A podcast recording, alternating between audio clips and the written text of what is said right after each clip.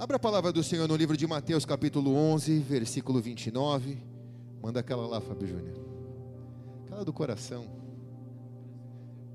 Não é do coração? Fábio Júnior, até hoje, algumas pessoas falaram que que você ficou chateado comigo. Explica para a galera que não teve nada disso, vai. Não, não teve nada disso não, gente. Tá tudo bem. A gente é relação de pai e filho aqui, tá tudo em paz, cara. Há quantos anos a gente caminha a junto? Gente tá, a gente caminha junto há 14 anos, tô aqui desde 2007. Tem gente que tá chateado com a bronca que eu te dei ainda. Explica não, que tá tudo não, bem. Gente. Limpa o coração, tá tudo em paz, deixa o inimigo entrar nisso não, meu. Isso é pra você, cara. Tamo junto, sempre. Te amo, Am cara. Amarra no microfone aí pra ficar bem bonito. Eu te dou o meu coração, Fábio Júnior. Mas não me deixe nervoso. Ai, ai. Feche teus olhos. Receba da parte do trono Se agora. tu olhares, Senhor, pra dentro de mim, nada encontrarás de bom. Mas um desejo eu tenho de ser transformado. Preciso tanto do teu perdão. Dá-me um novo coração. Dá-me um coração igual ao teu, meu mestre. Dá-me um coração igual ao teu coração disposto a obedecer, cumprir todo o teu querer. Dá-me um coração igual ao teu. Tomem sobre vocês o meu jugo e aprendam de mim, pois sou manso e humilde, e humilde de coração. E vocês encontrarão descanso para suas almas, pois o meu jugo é suave e o meu fardo é leve. Pai, essa é a tua palavra. E a presença do teu Espírito já está entre nós. Por isso, em nome de Cristo Jesus, faz essa palavra saltar das Escrituras e ser vida na nossa vida. Eu me esvazio de mim porque o Senhor sabe quanto para mim tem sido importante esse estudo. E eu te peço que o teu coração se manifeste para todos que aqui estão e aqueles que nos acompanham em suas casas também. Em nome de Jesus. Amém. E amém. Amém. Quero dar os créditos desse estudo ao pastor Carlitos Paz, que tem liderado um grupo de 600 pastores estudando sobre esse tema. E eu sou o que menos participo, mas talvez o que mais recebo. E todas as vezes que o estudo dessa mentoria termina, o sermão ele fica muito robusto, né? Com citações de escritores, de teólogos, de pastores. Como tenho dito nesses dias, eu não sou muito bom para trazer esse tipo de sermão, que é mais um estudo aprofundado sobre um tema. As minhas mensagens são mais rasas, mais diretas, mais objetivas. Mas eu entendo a importância de tratarmos sobre esse assunto e assim eu tenho me devotado nesses últimos dias aqui na igreja. Esse é um dos momentos mais importantes da história da igreja, porque é o momento que antecede a vinda do Senhor Jesus. E nós só podemos, nós só conseguiremos entender os princípios, os propósitos de Deus, se antes entendermos o seu coração. Se nós não tivermos a revelação do que é o coração de Deus para nós, nós não estamos prontos para viver esse grande momento esperado pela igreja há quase dois mil anos. Entender o coração manso e humilde de Jesus faz com que o meu coração seja lapidado pelo coração dele. Faz com que a minha conexão com ele não seja religiosa, faz com que a minha conexão dele seja uma história de amor, Mesmo quando eu sou infiel, o coração dele permanece fiel comigo. Mas não é por isso que eu vou viver na infidelidade. Mas o amor dele é tão grande que me constrange dos meus pecados. E o meu arrependimento é uma ferramenta para lapidar o meu coração, para que o meu coração seja como o coração dele.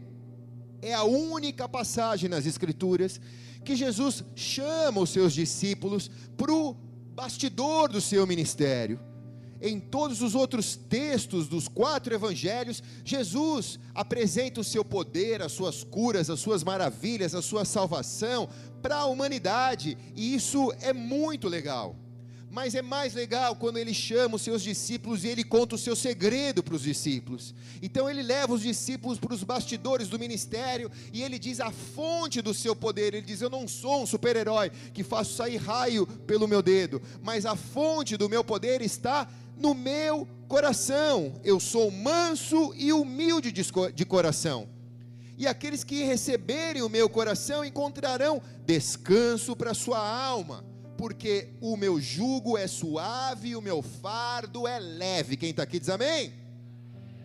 Nesse tempo de pós-modernidade, nós temos um pouco de dificuldade de entender o que é o jugo e o fardo, porque hoje nós vivemos com carros com combustível fóssil, alguns carros já eletrônicos, mas naquela época os animais eram os que carregavam o fardo, que carregavam o jugo. Então, vamos nos reportar a época em que Jesus está dizendo isso aos seus discípulos, porque era muito comum se ver passar na rua aqueles carros de boi, em que o jugo era pesado e que carregava fardos pesados a grande colheita, ou parte da agricultura, ou tudo aquilo que era da subsistência, era levado por carros de bois.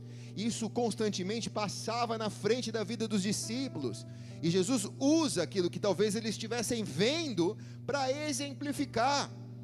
Jesus está dizendo: o meu jugo não é pesado, e o meu fardo é leve para vocês. Ele está dizendo: eu não vim trazer peso, eu não quero ser problema, muito pelo contrário, aqueles que entenderam o meu coração viverão uma leveza e uma suavidade em suas vidas, quer dizer, serão felizes porque eu não vim trazer uma religião para pesar sobre os ombros de vocês, eu não vim trazer um conjunto de regras e de doutrinas que vocês devem obedecer, e se errarem, virá um castigo celestial sobre vocês. Eu não vim trazer nenhum tipo de peso sobre vocês, eu vim fazê-los felizes, por isso eu vim trazer o meu coração a vocês. Amém. Quem está aqui? Conhecer o coração de Jesus faz com que você entenda e se conecte verdadeiramente com Ele. É, é importante entender todo o corpo de Jesus, mas é muito mais especial entender a raiz ou a fonte de todo o poder dele, que é o seu coração. Romanos capítulo 5, versículo 20, parte B diz: Mas onde aumentou o pecado, transbordou a graça. E nessa série final, para nós que somos pecadores, se algum pecador aqui, levante a mão bem alto. Então nós recebemos a graça que transbordou do coração dele. Para nós que recebemos essa graça, que foi uma graça imerecida, nós passamos a olhar para o coração de Jesus e ele é a coisa mais bela da nossa vida, se torna a beleza da nossa fé a beleza da nossa fé não está na religião evangélica. A beleza na nossa fé não está nos nossos líderes espirituais. A beleza da nossa fé foi que deste coração saiu graça para mudar e perdoar a minha vida e a sua vida. Glória a Deus. Se é para Ele, faz melhor.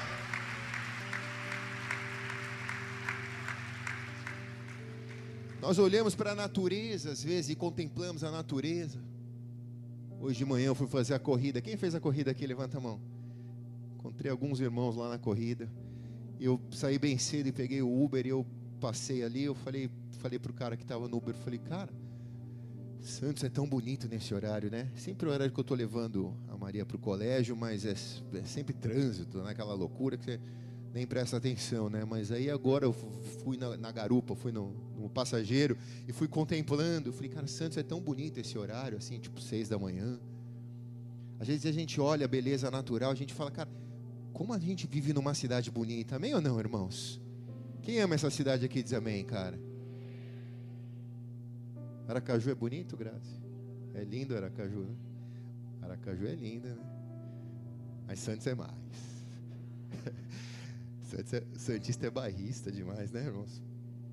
Mas a beleza natural, ela ecoa a beleza espiritual.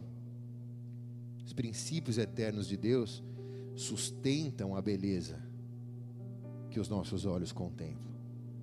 Só é belo porque um dia Jesus desenhou as montanhas, fez o mar, fez a praia. Então, tudo que nós vivemos que é uma beleza natural, é porque está sustentado pela beleza do coração de pai, do Pai. John Edwards, fundador da Universidade Harvard, nos Estados Unidos, diz assim: Não há amor tão grande e tão profundo quanto o que há no coração de Cristo. Ele se agrada da misericórdia ele está pronto para compadecer daqueles que sofrem e se entristecem por suas circunstâncias. Ele se alegra com a felicidade dos seus filhos. O amor e a graça de Cristo manifestou e excedem tudo aquilo que nesse mundo há. Quando o sol brilha mais do que uma vela, entendemos o amor de Cristo. Os pais, muitas vezes, são cheios de bondade para os seus filhos, mas a bondade com Cristo ainda é maior. É um coração que supera o coração de um pai para o filho. É um coração que supera as belezas naturais que nós vemos. E para mim, aprender a viver com esse belo coração, sem estragá-lo, porque muitas vezes eu venho tentar pintá-lo de algo ruim. Para que eu não estrague a beleza do coração de Deus, eu preciso entendê-la. E o primeiro ponto que eu preciso entender é que eu preciso experimentar o amor que sai deste coração. Eu não consigo preservá-lo só pela sua beleza exterior. Eu consigo preservá-lo porque eu entendo aquilo que está dentro do coração do Pai para minha vida quando eu digo preservar o que está dentro do coração do Pai para a minha vida, é porque a vida é feita de escolhas. A nossa vida é feita de decisões e de escolhas que tomamos. E se eu escolher algo que me afasta do coração dele, ainda que o coração dele permaneça em mim, talvez o meu não esteja nele. E muitas vezes eu encontro desculpa para tudo, para fazer o que eu quero e que é enganoso do meu coração. Charles Spurgeon, dos grandes teólogos ingleses, disse assim: a fé sobe pelas escadas que o amor construiu e olha pelas janelas que a esperança abriu. Olha que bonito, cara. A fé sobe pelas escadas que o amor construiu e olha pelas janelas que a esperança abriu. Nós nos tornamos indiferentes com o coração de Deus quando permitimos viver sem receber o amor que sai do coração de Deus.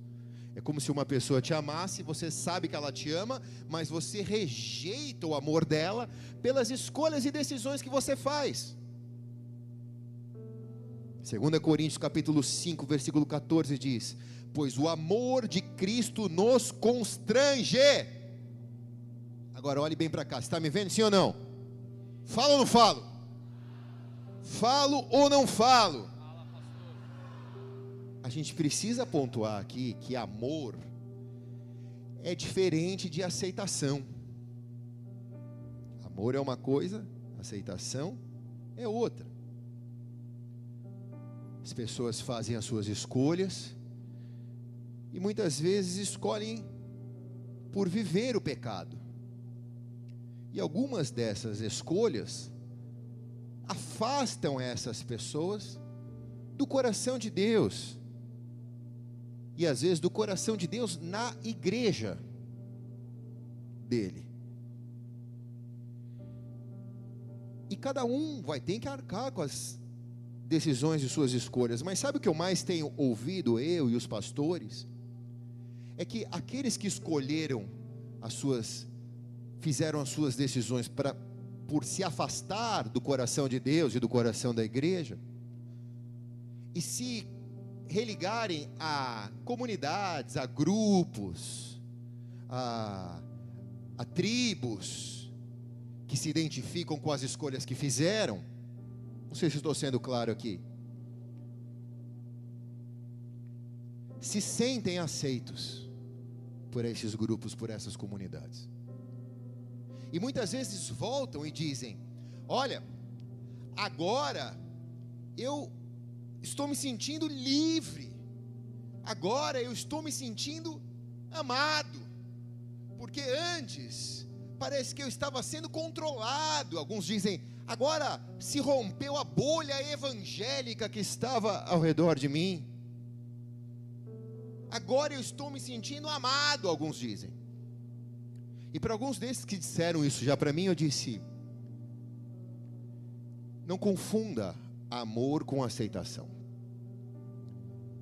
Porque se você deixar de fazer o que eles fazem, ou pensar como eles pensam nesse novo grupo que você se integrou, se você deixar de ter as mesmas práticas que eles têm, você acha que eles vão continuar te amando? Não, aí não. Então, você não foi amado, você foi aceito. E você foi aceito porque você é uma pessoa importante. E você transforma aquele movimento ou, ou aquele grupo em algo mais robusto. Então as pessoas recebem você e você se sente super bem recebido, super bem acolhido. Ninguém fala que o teu pecado é pecado. Você acha que isso é amor. Mas a Bíblia diz: fiéis são as feridas feitas por um amigo, e enganosos são os beijos do inimigo, diz a palavra. Quem está aqui?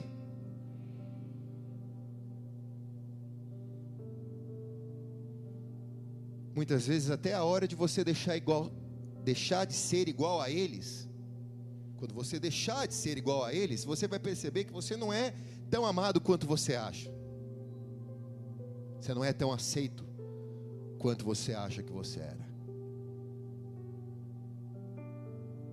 O mesmo John Edwards, fundador da Harvard, disse: Não existe um amor tão grande e tão maravilhoso no mundo que não está no coração de Deus. Não existe. Quem está aqui diz amém, cara? Ah, mas pastor, lá Pode, lá tá, lá é, pode ser, lá tá valendo, é homem com homem, mulher com mulher, não tem problema, lá não me sinto em pecado, lá, lá pode tudo, mas até a hora que você deixar de concordar. A hora que você deixar de concordar, você vai descobrir, descobrir que não há coração. Agora, o coração dele te aceita como você está. Isso é maravilhoso porque você não precisa se adaptar ou mudar para se aproximar do coração dele, você só precisa querer se aproximar do coração dele. Ele diz: Venha como você está, o meu jugo é leve e o meu fardo é suave. Ninguém te amou como Jesus amou. Não é porque Jesus te ama, ele vai aceitar as suas escolhas pecaminosas. Que aceitação é uma coisa, amor é outra. Mas eu escolhi isso, ele continua te amando, mas ele não concorda com o que você escolheu. Por isso, quando eu conheço o coração dele, eu começo a pautar as minhas escolhas. Eu começo a dizer, Senhor, eu não quero fazer escolhas que firam o teu coração. Eu não quero fazer escolha que me afaste do teu coração. Eu não quero fazer escolha em que o Senhor não concorde. Por isso eu quero mergulhar no entendimento do seu coração. Porque se um dia não houver igreja evangélica, o coração de Deus vai continuar existindo, igreja. Se não houver líderes espirituais, se não houver igreja evangélica, o coração dele continua existindo. Ele não depende de mim, ele não depende de você. O coração dele é por ele só amor derramado por toda a humanidade. Uh!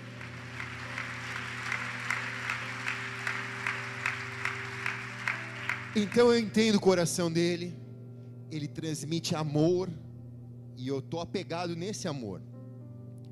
E a segunda coisa que eu queria que você soubesse nessa noite é que eu preciso dar respostas práticas para esse amor. Eu não posso dar resposta teórica para esse amor. Quando alguém diz que te ama, ou você diz alguém que você ama alguém, pressupõe que você ou essa pessoa que diz que te ama está disposto a dar provas cabais deste amor, provas práticas deste amor. Se eu digo que eu amo a minha esposa, eu não posso traí-la. Se eu digo que eu amo a minha esposa, eu tenho que ser fiel a ela. Eu não posso dizer que eu a amo da mesma maneira que eu digo para um cachorro quente que eu comi, nossa, amei esse cachorro quente. Quem daqui? Eu posso gostar do cachorro quente, mas eu não posso usar que eu amei o cachorro quente. Quem está aqui? Porque amor pressupõe uma troca de compromissos. Então, você escuta de Jesus. A passagem, ou melhor, o jargão mais usado por, pelo evangelismo é Jesus te ama. Jesus te ama. Por quê? Por quê? Porque comunica a síntese dessas quatro mensagens. Sim, a, o, o coração dele, ele te ama. E aí a pessoa se abre para esse amor e diz: Eu também te amo. Então pressupõe o que? Uma relação de amor entre o teu Deus, que perdoa os teus pecados, e você que é pecador. O que, que você pode dar para ele? Às vezes eu digo: Senhor, eu não tenho nada para te dar. Aí Deus diz: Eu só quero o teu amor. Então pressupõe, se eu amo o coração dele, eu vou dar respostas práticas a esse amor. Eu vou deixar de pecar. Eu vou deixar de ser quem eu quero ser para ser quem ele quer que eu seja. Eu vou deixar de fazer os meus planos malucos para sonhar os planos dele.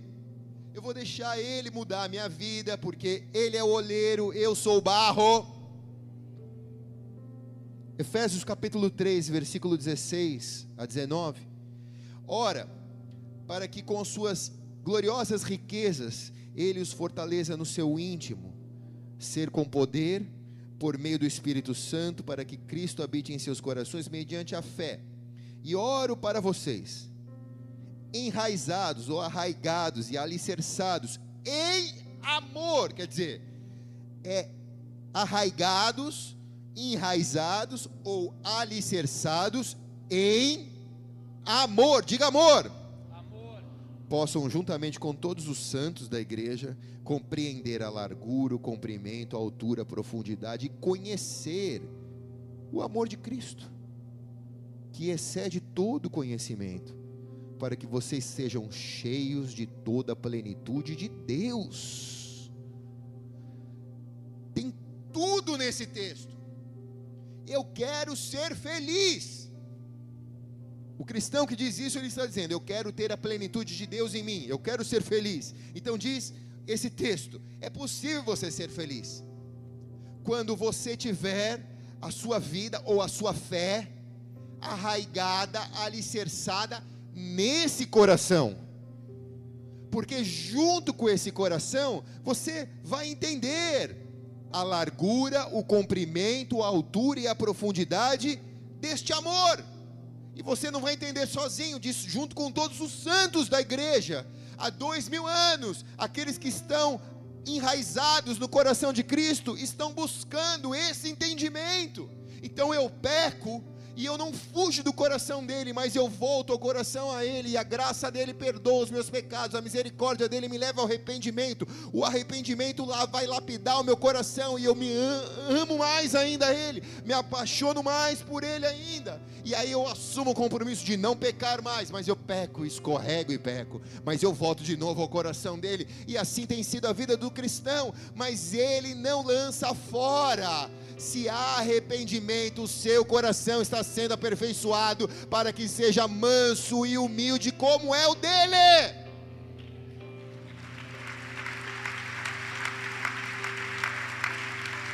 Agora, pastor, então, pastor, ah, fala ou não fala, vai? Então, por que, que tem tanto desviado? Que se todos os desviados desta igreja tivessem hoje aqui, o culto ia ser lá na Briosa com o Serginho. Quem está aqui? Por que então, pastor? Que há tantos desviados? Porque o desviado é alguém que conheceu o amor, sentiu o amor, só que ele não enraizou. A raiz dele não estava no coração, a raiz dele estava na motivação dele, às vezes no ministério dele, às vezes na igreja dele. Quem está entendendo aqui diz amém, cara. E aí deu alguma coisa errada. E aí a raiz foi arrancada. Porque só consegue entender largura, comprimento, altura, profundidade quem está enraizado no coração dele. Isso é o amor. E aqueles que estão enraizados no coração dele, conseguem com atitudes práticas demonstrar isso para todos aqueles que vivem ao seu redor. Deixa eu te dizer uma coisa. As pessoas podem negar o teu convite se você tem convidado sua família para vir aqui à igreja. Sua família pode negar o seu convite. Mas a sua família não pode negar o seu amor por eles. O amor não volta vazio. A palavra não volta vazia, porque Deus é amor. As pessoas podem negar o seu conselho, mas elas não podem negar a sua oração movida em amor por elas. Responda com prática esse amor que Deus derramou do coração dele para o meu e para o seu. Quem está aqui diz amém. amém. Quando eu começo a me afeiçoar com o coração de Cristo, eu começo a ter consciência da presença de Deus. Eu começo a ter consciência que Cristo não está longe. Que Cristo está perto, que na verdade Cristo está dentro de mim. Eu começo, número 3, a reconhecer a humanidade de Cristo porque se ele está dentro de mim, ele é, ele, ele, ele é tão humano quanto eu, mesmo sendo Deus. Ele se fez homem. Ele não precisava fazer aquilo. Agora, irmão, por que que ele se fez homem? Por que que ele chorou em João 11:35, a saber da morte do seu amigo Jesus? Chorou, não foram lágrimas de crocodilo Jesus chorou de verdade, porque ele era Deus, mas era homem também ali. E só chora quem sente dor, só chora quem sente a partida de um amigo. Para compreender, eu preciso olhar para o coração de Jesus, porque esse, esse belo coração, esse formoso coração, né? Uma canção que diz que ele é formoso. Esse formoso coração faz com que o meu coração seja transformado. E eu comece a ver que o ser humano não foi uma falha que Deus fez. Porque se fosse algo ruim ser, ser humano, Jesus não teria vindo ser humano ele veio para dizer que você presta para morar no céu, que eu sirvo para morar no céu. O mundo vem para dizer: você não presta, Você é um ser humano desgraçado, cheio de pecado.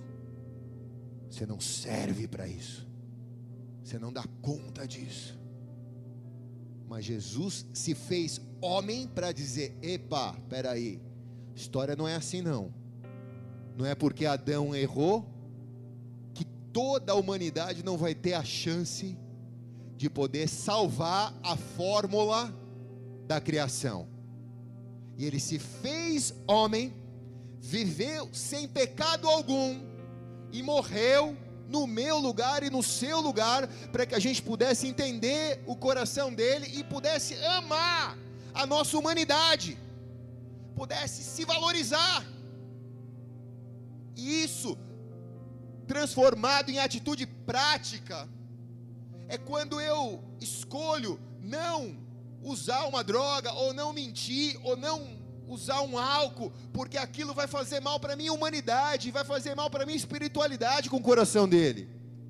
Então eu começo a viver uma plenitude de vida, eu começo a viver uma vida saudável, eu começo a viver uma, uma vida feliz, por quê? Porque eu não me rejeito, porque se ele me amou, por que, que eu não posso receber o amor dele pela minha vida?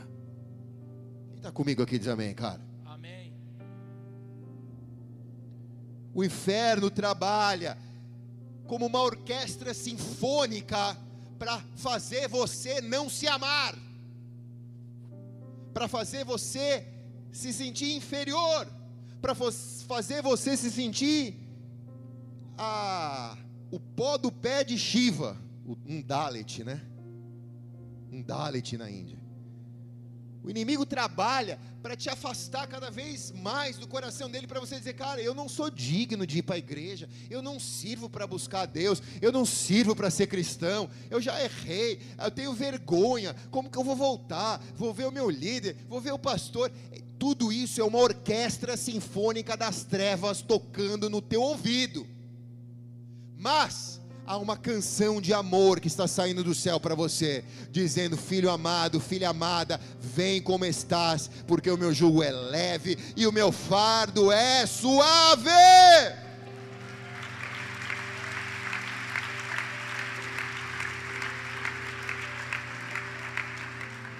Quando eu vejo a beleza, a formosura do coração de Deus, número 4, eu aprendo a sujeitar as minhas emoções ao controle do Espírito Santo. Gálatas capítulo 5, versículo 22 a 26. Mas o fruto do Espírito é o amor, alegria, paz, paciência, amabilidade, amor, é um fruto do Espírito, bondade, fidelidade, mansidão, domínio próprio. Escuta bem o que diz agora. Contra estas coisas, não há lei os que pertencem a Jesus Cristo crucificaram a carne com suas paixões e seus desejos. Crucificaram a carne com suas paixões e com seus desejos do coração humano. Se vivemos pelo Espírito, andemos pelo Espírito. Se vivemos pelo coração de Deus, andemos pelo coração de Deus. Não sejamos presunçosos, provocando uns aos outros e tendo inveja um dos outros. Esse, esse versículo, esse último aqui, podia sair, mas é tá aí, é verdade.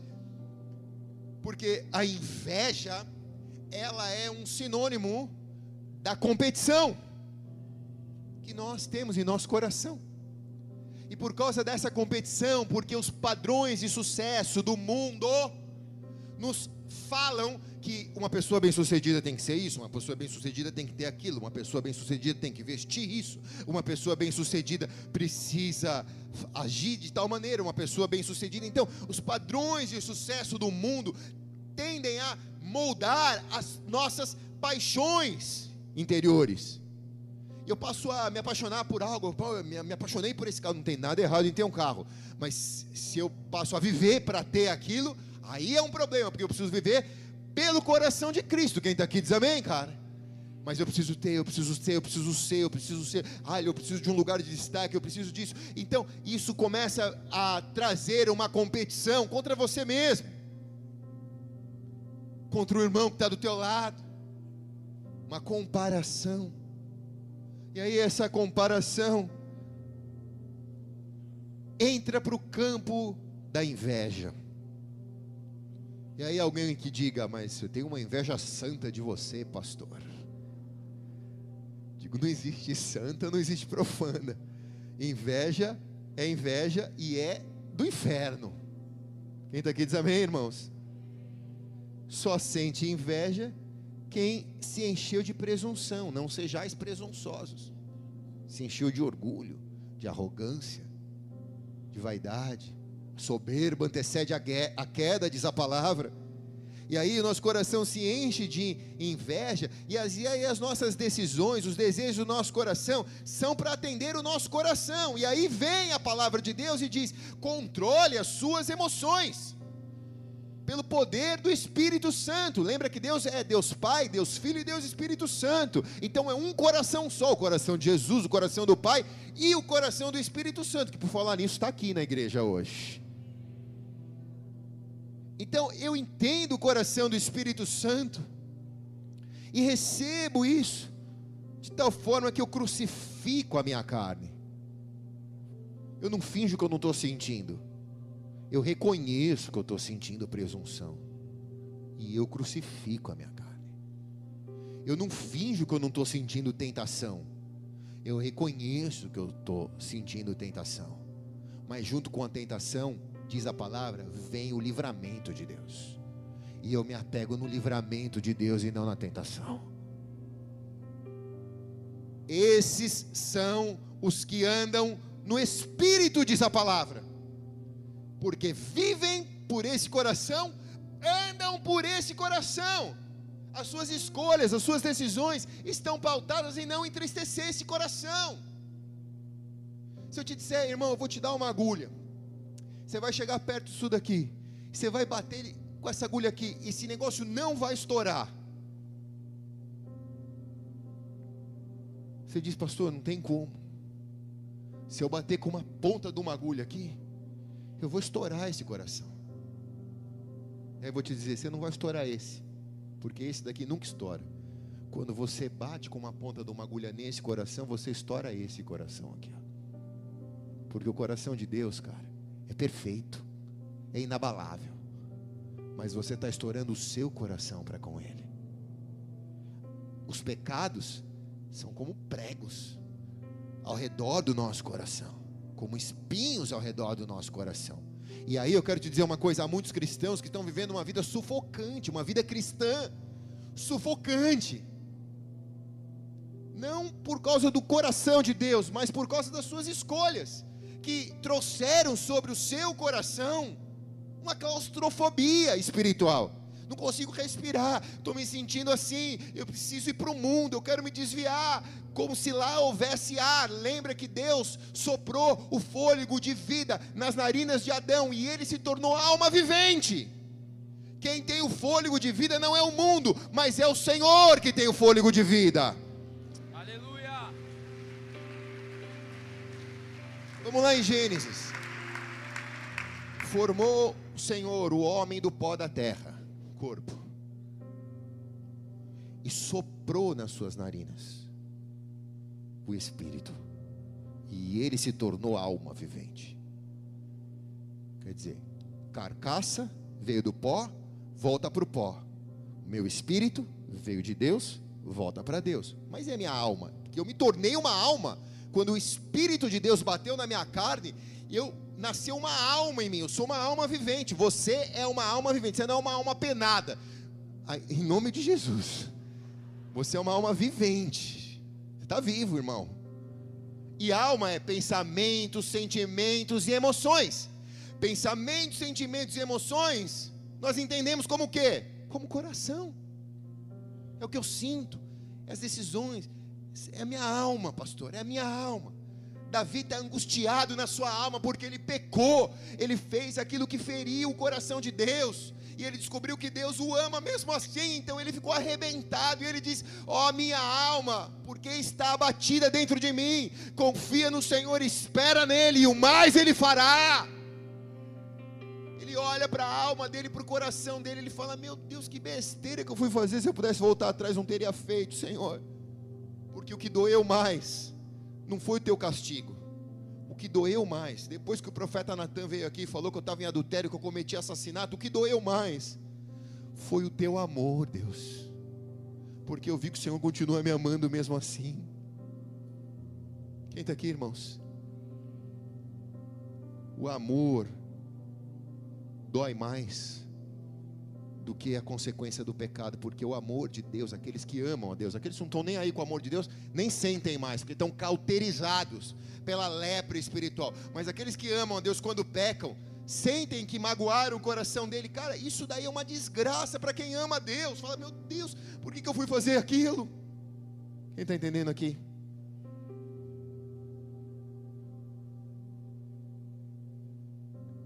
Mike Wells, pregador, diz: Pessoas demais permitem ao inimigo que continuamente leve as suas mentes e suas emoções a eventos passados, não apenas ao passado distante, mas aos eventos de ontem ou de hora anterior. E se continuarmos vivendo no passado, nosso mover no Senhor é imediatamente interrompido.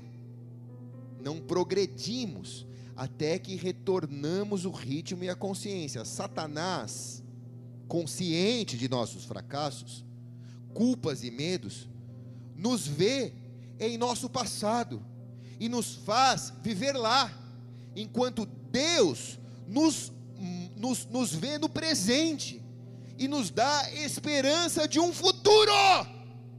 Cara, que tremendo isso! Vamos dar uma salva de palmas a Jesus, vai.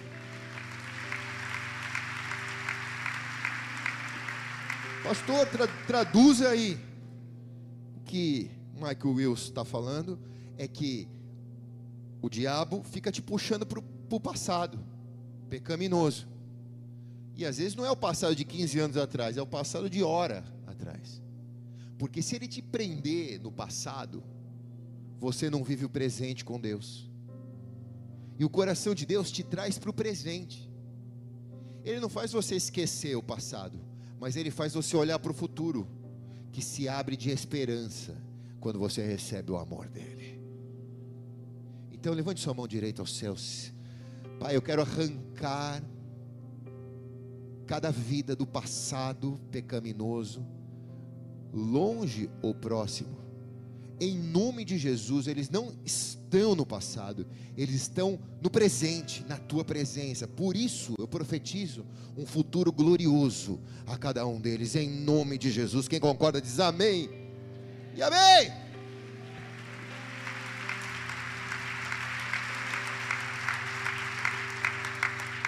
Olha como Jesus, ele é presente.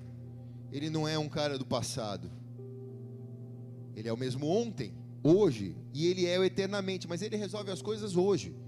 Então você está aqui, está nos acompanhando pela tua casa, é hoje que Deus vai colocar jeito nessa questão da sua vida, em nome de Jesus. Quando Jesus caminhou três anos aqui na terra, sabe que nós observamos nesse estudo que nós fizemos, os pastores? As emoções saudáveis dele. Ele era um cara saudável. Ele sentiu compaixão, quer dizer, ele teve sensível à dor dos outros. Ele moveu o seu coração para ajudar os outros. Ele expressou através das suas palavras o que Deus estava sentindo. Ele não camuflou a dor dele. Ele não fingiu que não estava doendo. Ele investiu no secreto. Ele foi ter tempos a sós com Deus. Ele suportou os ataques do maligno nas suas emoções, porque ele era saudável. Ele recebeu como ser humano um ataque nas emoções dele no deserto 40 dias. Ele repartiu o peso do seu coração com seus discípulos. Ele disse que naquela noite alguém ia traí-lo, o traidor ia traí-lo com um beijo, que é um símbolo de amor diabo ia pegar um, um falso amor, um símbolo de amor, para atraí-lo. O coração dele não entrou em colapso. Pô, Deus, por que, que ele não apontou? Pô, pai, pede lá para ajuda, só mostrar quem eu sou, mas o cara tem que vir aqui me dar um beijo. Para ferir meu coração. Ele não teve vergonha das suas fragilidades. Ele escutou a voz da autossabotagem. Ele poderia muito bem ali dizer: Deus, acaba com tudo isso, manda os teus anjos e bota fim. Mas ele disse: Senhor, se possível for, passa esse cálice de mim, mas seja feita a tua vontade. Porque ali, se eles sabotassem o plano, eu não estaria aqui, você não estaria aqui essa noite. O coração dele não seria um coração para que eu fosse transformado e você fosse transformado. Então ele tinha empatia com os corações feridos das pessoas. Lucas capítulo 10, versículo 33 diz: Mas um samaritano ia de viagem, chegou ao pé dele e vendo, moveu-se de íntima compaixão. É a parábola do bom samaritano, que diz que o levita não parou, o pastor não parou, o pastor não parou porque ele era pastor de ofício, ele era funcionário da igreja, e ele já tinha cumprido a obrigação dele, estava indo para a casa dele, e ali estava ali o peregrino assaltado, espancado, flagelado, ele não parou para ajudar. O levita não parou para ajudar também, porque era um levita de ofício, era um funcionário da igreja, já tinha cantado os, os quatro louvores dele, e ele ia parar para quê? Mas o bom samaritano parou para acudir o que estava aflito, parou para não só acudir, mas para carregar ele para uma hospedaria. Não só levou ele para uma hospedaria, mas pagou a hospedaria. E disse: se tiver algum gasto mais, não se preocupa, gasta porque eu vou voltar e eu vou pagar a conta dele aqui. O que, que Jesus fez comigo e com você? Eu estava e você estava jogado no meio do caminho. A religião passou por a gente e nem deu tchau, mas Ele parou, nos pegou, nos trouxe para cá, pagou as nossas contas, as nossas dívidas espirituais e hoje nós somos livres por causa do coração dele.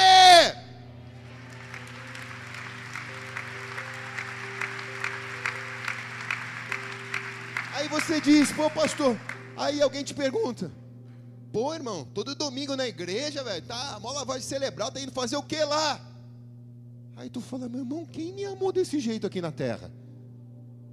Não tem como, eu tenho que ir. Por quê? Porque é, é por amor, não é por religião. Quem está aqui diz amém, cara. É por amor, não é por religião.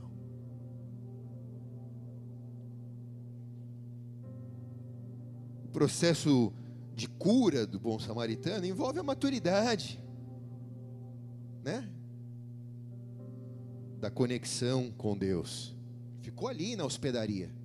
Ele não é porque ele entrou na hospedaria ele já foi curado do flagelado, né? Mas ele, ele entrou ali na hospedaria e ele foi sendo curado. Por isso que a gente está aqui. Aqui é a casa do bom samaritano. Está sendo curado. Tá bom? Não está, mas está melhor do que ontem. Mas pô, pastor, está tão difícil. Mas lembra como você era há cinco anos atrás, há dez anos atrás. Lembra como você era sem Jesus. Então levanta a mão para o céu e agradece. Porque Ele já te transformou numa pessoa bem melhor, mesmo que você faz um dia que você está vindo aqui. Por quê, pastor? É o poder da religião, do pregador? Não, é o poder do coração dele. Amém?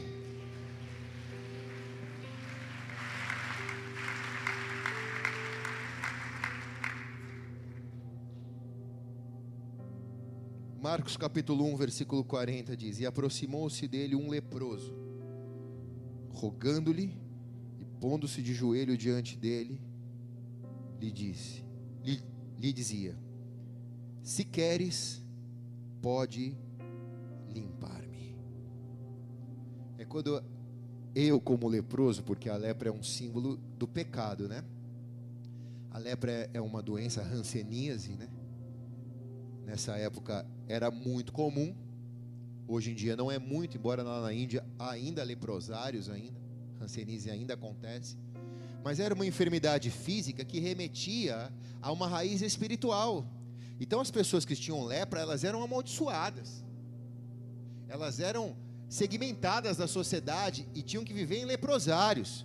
Tinham que se despedir, porque não havia cura e era contagioso. Então, o leproso se aproxima do coração de Jesus. E ele diz: Se queres, pode me curar. Agora, presta atenção, olha para quem ele está perguntando se quer. Para o coração que mais quer te curar para o coração que tem todo interesse em fazer a obra na tua vida, para o coração que tem interesse de tirar você de uma segregação social, tirar você de uma segregação espiritual. Então, o pecado da lepra, ele começava e a pessoa começava a se sentir insensível. Então, esse era o problema, porque pegava um pouquinho, aí a pessoa não sentia aquilo, daqui a pouco andava para a mão, ela já não sentia mais, então ela se machucava e não sentia mais. Então o pecado é relacionado muito à lepra nas escrituras, porque ele é assim. No primeira vez que você peca dói, porque você sentiu que você feriu o coração de Deus, mas já na segunda não dói tanto. Na terceira dói menos, na quarta dói muito menos, e aí vai. Cada vez mais, e aí aquilo que antes doía muito passou a ser comum agora porque a lepra dominou o corpo. Então o leproso enxergou isso. Ele já estava todo dominado pelo pecado, todo dominado pela lepra, e ele chega para o coração de Jesus e diz: Se queres, pode me curar. É isso que ele espera de mim, é isso que ele espera de você. Eu já te adianto, ele quer, sempre vai querer, porque os planos dele são de vida eterna e de abundância para mim e para você. Só que será que você quer? Será que você vai ter a manha do leproso de chegar no coração dele e falar: estou errado mesmo? Se queres, Deus, me cura, me ajuda a mudar isso em nome de Jesus. Quem está comigo aqui diz amém, cara. Estou terminando, igreja. Foram melhores. João 13, 1. Ora, antes da festa da Páscoa, sabendo que Jesus já era chegada a sua hora de passar deste mundo para o Pai, como havia amado os seus que estavam no mundo, amou-os até o fim. Até o fim. Quem está aqui diz amém, cara. Diga bem alto, até o fim. Diga mais alto, até o fim. Ele vai te amar até o fim os 45 do segundo tempo da sua vida. Talvez seja você e só Ele, porque na morte é assim. Você vai descobrir que Ele te ama ainda. Como é bom, quem está aqui diz amém, cara. A morte para o cristão não é algo desesperador, porque aquele que está no coração dele sabe do amor que ele sente, então lida com a questão da morte de uma maneira mais natural porque sabe e aprendeu na sua vida a beleza do coração de Deus para com Ele. Experimentou o amor de Jesus, deu respostas rápidas para este amor, reconheceu a sua humanidade, o seu flagelo humano para vencer, sujeitando as suas emoções ao controle do Espírito Santo, e passou a ter atitudes na sua vida que o aproxima do coração de Deus, não o que se distancia do coração de Deus. E isso não é uma religião, volto a dizer, isso é uma jornada de vida. Eu encontro pessoas que estão há 30 anos na igreja, mas que não começaram essa jornada ainda, só estão na igreja.